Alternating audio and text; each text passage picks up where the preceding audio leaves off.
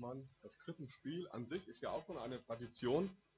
Der Weihnachtsbaum, der Adventskranz vielleicht noch, der Weihnachtsstollen, das gute Essen und natürlich die Geschenke, nicht zu vergessen. Und wer dabei genauer hinsieht, der erkennt schnell, dass viele dieser Symbole und Traditionen natürlich nichts mit dem eigentlichen Weihnachtsgeschehen, so wie und selbst das, was heute viele als Kern von Weihnachten verstehen, das sich gegenseitig beschenken, ist ja erst im Verlauf der Jahrhunderte hinzugekommen und als Tradition entstanden. Ich finde, das sind zum Teil sehr schöne Traditionen, aber es ist auch klar, dass sie erst einmal nichts mit dem zu tun haben, was Weihnachten ursprünglich bedeutet hat. Und das Video bringt diese Entwicklung ganz schön auf den Punkt. Es stellt die Entwicklung quasi im Zeitraffer dar, von der Weihnachtsgeschichte hin zu einem Winterfest. Und ein Symbol, oder besser gesagt ein Gegenstand aus der Weihnachtsgeschichte hat die Zeiten überdauert. Das hat der Regisseur ganz zum Schluss weggestellt. Das ist die Krippe. Wir haben hier vorne auch eine Krippe. Ich verdecke die so ein bisschen, aber ihr seht die hier vorne. Und diese Krippe kommt ja sowohl in der ursprünglichen Weihnachtsgeschichte vor, als auch heute in den Traditionen. Wir haben ein Krippenspiel, oder zumindest ein Symbol der Krippe als ein Bild für Weihnachten und das, was an Weihnachten passiert ist. Und das kommt aus der Bibel. Das beschreibt der Evangelist Lukas, der über die Geburt von Jesus berichtet und er erwähnt explizit die Krippe. Und in diesem Lukas-Evangelium, in Lukas 2, Vers 6 steht, als Maria und Josef in Bethlehem waren, kam die Zeit der Geburt heran. Maria gebar ihr erstes Kind, einen Sohn, sie wickelte ihn in Windeln und legte ihn in eine Futterkrippe, weil es im Gasthaus keinen Platz für sie gab. Und es gibt ja viele Berichte in der Bibel, die die Geburt von Jesus beschreiben. Insgesamt vier verschiedene Berichte. Und die finden sich in Matthäus, Markus, Lukas und Johannes. Und jeder dieser Autoren berichtet auf seine eigene Art und Weise über die Geburt von Jesus. Und es spricht übrigens auch für die Glaubwürdigkeit der Texte, dass sie nicht voneinander abgeschrieben haben, weil sie sind völlig unterschiedlich. Sie berichten natürlich alle von der Geburt und teilweise sieht man auch, dass da Parallelen sind. Aber es ist interessant zu sehen, was der jeweilige Autor, also Matthäus, Markus, Lukas und Johannes, mit seinem Bericht macht, was er mit hineinnimmt und was er nicht mit hineinnimmt. Und Lukas zum Beispiel, den ich gerade zitiert habe, der erwähnt mit keiner Silbe die drei Sternendeuter aus Persien. Das waren Astrologen, kluge, gebildete Männer, die haben den Himmel beobachtet, haben einen Stern beobachtet und haben die richtigen Schlüsse daraus gezogen, nämlich dass ein König geboren sein muss, und zwar ein ganz großer, bedeutender König. Und dann machen sie sich auf die Reise und finden Jesus in der Krippe. Und dann knien sie vor Jesus nieder als sie ihn sehen und sie beten ihn an. Und das finde ich eine ganz starke Szene. Und wenn ich einen Film machen müsste über die Geburt von Jesus, dann würde ich diese Szene auf jeden Fall mit hineinnehmen. Wie so drei Astrologen kommen, niederknien und Jesus anbeten. Lukas, den ich zitiert habe, tut das nicht. Der lässt sie ganz außen vor.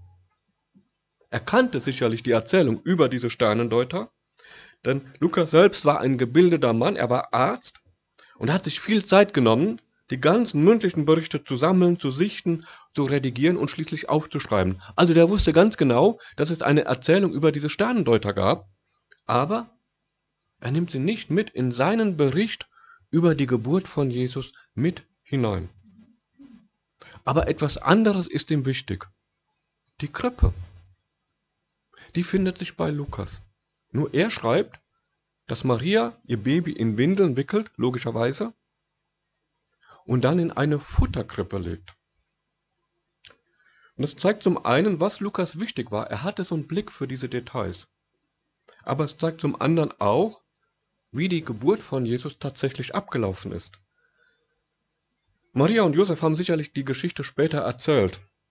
Die Leute werden sie ja gefragt haben, hört mal, was war das denn da? Wie ist das passiert? Und auch die Hirten, die später zum Stall kommen, werden sicherlich auch erzählt haben, was sie dort vorgefunden haben, nämlich ein Baby in einer Futterkrippe. Das hat sie angesprochen. Schließlich waren es ja ihre Leute. Futterkrippe, Hirten, das passte. Und Lukas hört davon und schreibt es auf. Während die anderen vier oder drei Evangelisten ganz andere Dinge mit hineinnehmen in ihre jeweiligen Berichte. Lukas schreibt auf, dass Jesus nach seiner Geburt in eine Futterkrippe gelegt wird. Den Grund dafür nennt er gleich mit. Maria und Josef finden kein ordentliches Zimmer mehr in der Herberge von Bethlehem und müssen deswegen in einem Stall unterkommen. Genauer gesagt, so ein Unterstand für Tiere. Das wird einfach nur so ein Dach gewesen sein, so ein Strohdach und mehr nicht. Und in diesem Stall steht eben diese Futterkrippe. Und da hinein wird Jesus gelegt. Und diese Futterkrippe ist tatsächlich mehr als nur ein Detail. Und Lukas weiß das. Und deswegen bringt er es in seinen Bericht mit hinein.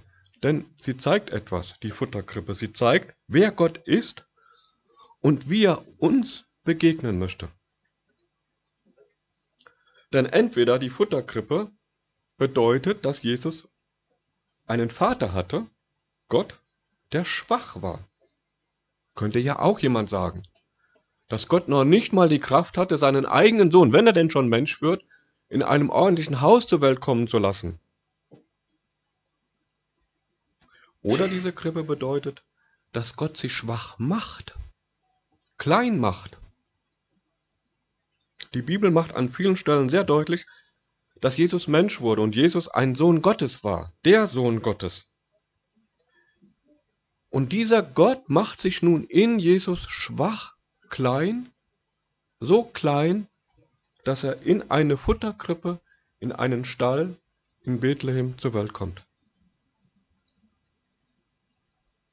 Das ist eigentlich unglaublich.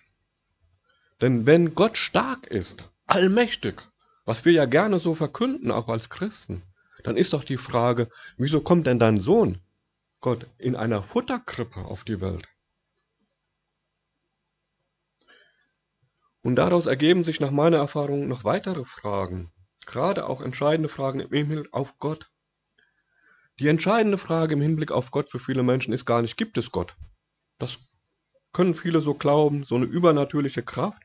Eine viel relevantere Frage lautet nämlich, interessiert sich dieser Gott überhaupt für mich? Hat er die Kraft und die Macht, mich zu sehen und mein Leben positiv zu verändern? Dass es Gott gibt, ist also häufig gar nicht die entscheidende Frage, sondern vielmehr, ob mich dieser Gott von da oben überhaupt sieht hier unten, wo ich bin, wo ich lebe, wo ich kämpfe. Und jetzt kommt die Krippe ins Spiel. Und Lukas weiß das, der, der den Bericht geschrieben hat. Wenn Gott in Jesus tatsächlich Mensch wird, dann zeigt die Art und Weise, wie das Ganze geschehen ist, Stall, Bethlehem, Krippe, wie Gott ist und wie er uns begegnen möchte. Gott ist ein Gott, der so sehr Mensch wird, bis er uns begegnen kann. Gott kommt zu uns. Nicht wir müssen zu Gott kommen, sondern Gott kommt zu uns. Er wird so klein, bis es passt, dass wir ihn tatsächlich sehen können. Wenn Gottes Sohn in einem Palast geboren wäre, oder zumindest in einer Villa einer reichen Familie, dann würde das für mich Distanz ausdrücken. In einen Palast komme ich doch gar nicht hinein. Und dann wäre Jesus für mich jemand, der zwar von meinem Leben redet und mir vielleicht gute Ratschläge erteilt, mach das so, Olli, mach das so, aber der von seinem eigenen Leben überhaupt nicht relevant für mich wäre, authentisch, echt. Der wäre viel zu weit weg von mir. So einen Gott könnte ich nicht ernst nehmen. Ich habe vor kurzem eine Reportage über Prinz Charles gelesen, den kennt ihr, der Thronfolger, der schon seit über 50 Jahren Thronfolger von Queen Elizabeth ist. Und ihr könnt diese Reportage in der ZDF-Mediathek finden. Und dieser Prinz Charles, der ist ständig unterwegs mit Begleitern, mit Dienern, mit Bodyguards, mit Chauffeuren. Das sind ständig Leute um ihn. Das wird einem erst bewusst, wenn man mal sieht, wie der lebt. Der ist nie wirklich alleine. Der hat immer Leute, die da um ihn herum sind. Leibwächter, Begleiter, Diener. Und er hat zwar Kontakt zu vielen Menschen außerhalb seiner Lebenswirklichkeit, wenn er was eröffnet oder wenn er irgendwie eine Rede hält, aber es ist nicht sein Leben.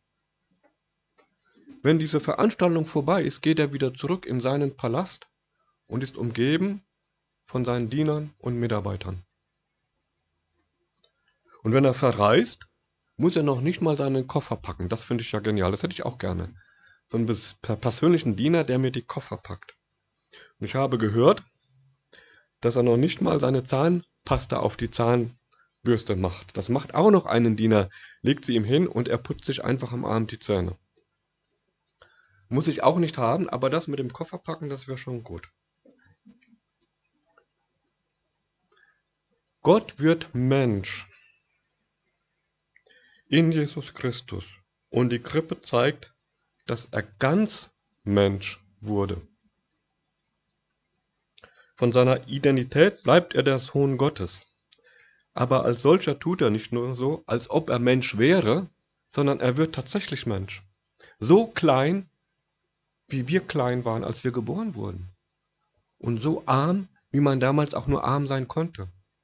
Und so schutzlos, wie ein Baby in einer Futterkrippe in einem Unterstand in Bethlehem war. So sehr wird Gott Mensch. Er verlässt seine himmlische Heimat und wird wie wir. Und die Krippe zeigt, dass er ganz bei uns angekommen ist. Mit anderen Worten, Gott begegnet uns auf Augenhöhe, nicht von oben runter, sondern auf Augenhöhe. Dafür steht die Krippe. Und einem Gott, dem es nicht zu viel ist, unangenehm ist, sich klein zu machen, Mensch zu werden, so klein, dass er in eine Krippe passt. So einem Gott vertraue ich gerne. Ich möchte euch dazu zwei Verse vorlesen aus dem Philipperbrief. Dort schreibt Paulus, obwohl er, also Jesus, Gott war, bei Gott wohnte, also Gottes Sohn war, bevor er geboren wurde, obwohl er Gott war, bestand er nicht auf seinen göttlichen Rechten.